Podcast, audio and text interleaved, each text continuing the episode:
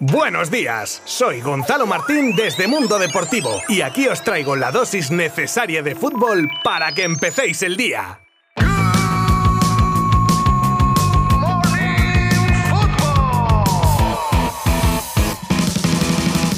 Segunda semifinal de la Supercopa de España y el vigente campeón, el Athletic, tumba al Atlético de Madrid por un gol a dos, con remontada de los bilbaínos en dos jugadas de estrategia en cinco minutos y por lo tanto se enfrentará al Real Madrid en busca de levantar el título de nuevo. Partido este entre Leones y Merengues que se disputará el domingo a las siete y media de la tarde. Y en la rueda de prensa postpartido, el Cholo que hacía autocríticas, sobre todo centrándose en la debilidad defensiva del equipo. Bueno, hay cosas que no se pueden eh, esconder y obviamente hay que hablarla porque se ve.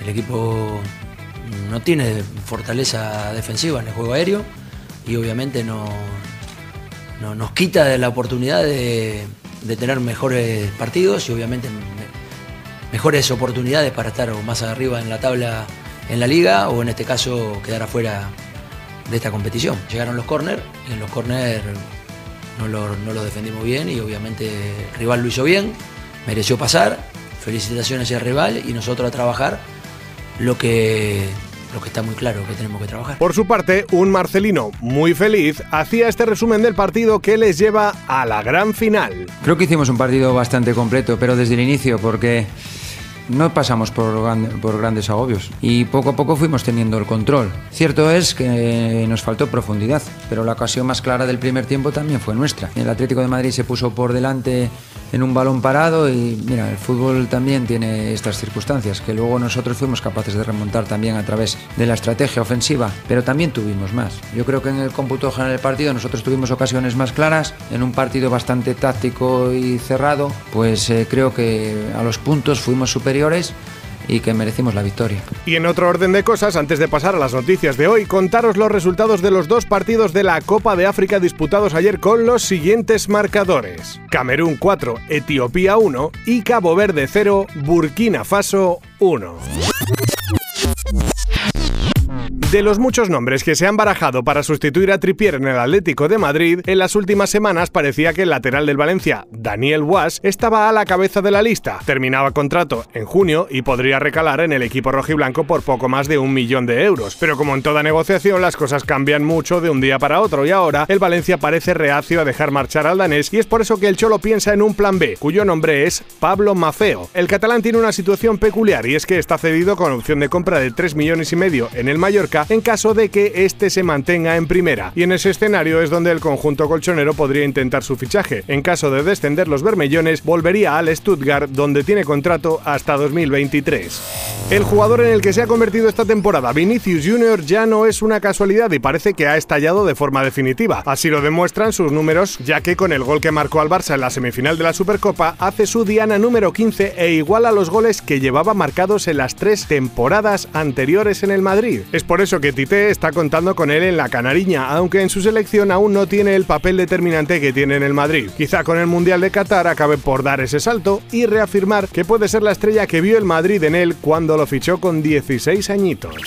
A pesar del buen papel del Barça en la Supercopa, no hay que olvidar que perdió contra el Real Madrid, su eterno rival. También es cierto que el cambio está claro desde que llegó Xavi, pero el entrenador culé, a pesar de ver la evolución, sigue viendo también y haciendo público que su equipo aún comete muchos fallos. Es algo que no deja de repetir en las ruedas de prensa. Sobre todo lo que más le duele al de Terrassa es la manera en la que se concede tanto a los rivales y en este último partido concreto le desesperaron también las numerosas pérdidas de balón, de las que espera se corrijan contra Athletic donde solo vale la victoria. Ayer os contaba, además, en un tono de coña, un poco lo que pasaba con el árbitro del Túnez Mali que pitaba dos veces el final del partido antes de tiempo. Y acordaos que os dije que allí no se andan con tonterías. Bueno, pues ya en tono más serio, parece ser que dicho colegiado sufrió un golpe de calor que le llevó a perder la concentración y a una deshidratación severa debido a las altas temperaturas y a la gran humedad que había en Limbe, lugar del partido. De hecho, parece ser que acabó en el hospital después del encuentro. Eso afirma el responsable de árbitros de la CAF.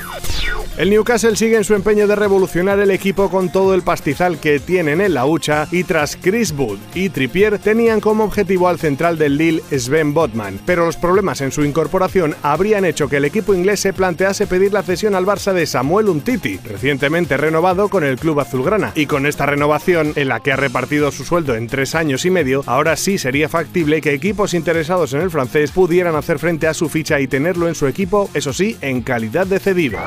Hace unos días Eric Cantona desvelaba a través de las redes sociales que su nuevo negocio estaba a punto de salir a la luz. Durante la jornada de ayer, el exfutbolista anunció que se trataba de una agencia de viajes que promete a sus clientes apasionadas experiencias relacionadas con el fútbol. El nuevo negocio del francés está directamente relacionado con todos los grandes clubes del mundo. En las imágenes de presentación de la agencia, Cantona pone como ejemplo desplazamientos a Madrid, Barcelona, París, Manchester, Milán y Liverpool, entre otras ciudades. El regreso de Messi a los terrenos de juego tras haber superado la COVID está cada vez más cerca, como el propio Leo anunciaba en sus redes sociales, aprovechando también a agradecer el apoyo que ha tenido en su confinamiento. Si todo va bien, podría volver a jugar el 23 de este mes ante el Reims y ha pedido a Scaloni no ir a jugar con la albiceleste a finales de enero para poder llegar al 100% al duelo que tiene el PSG contra el Madrid en Champions.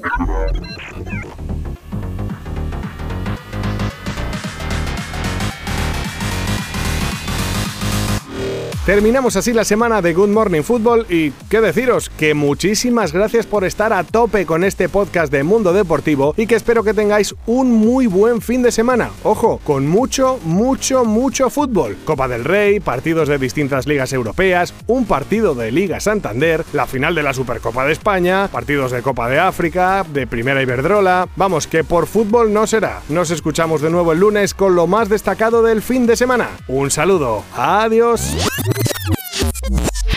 Mundo Deportivo te ha ofrecido Good Morning Football, la dosis necesaria de fútbol para comenzar el día.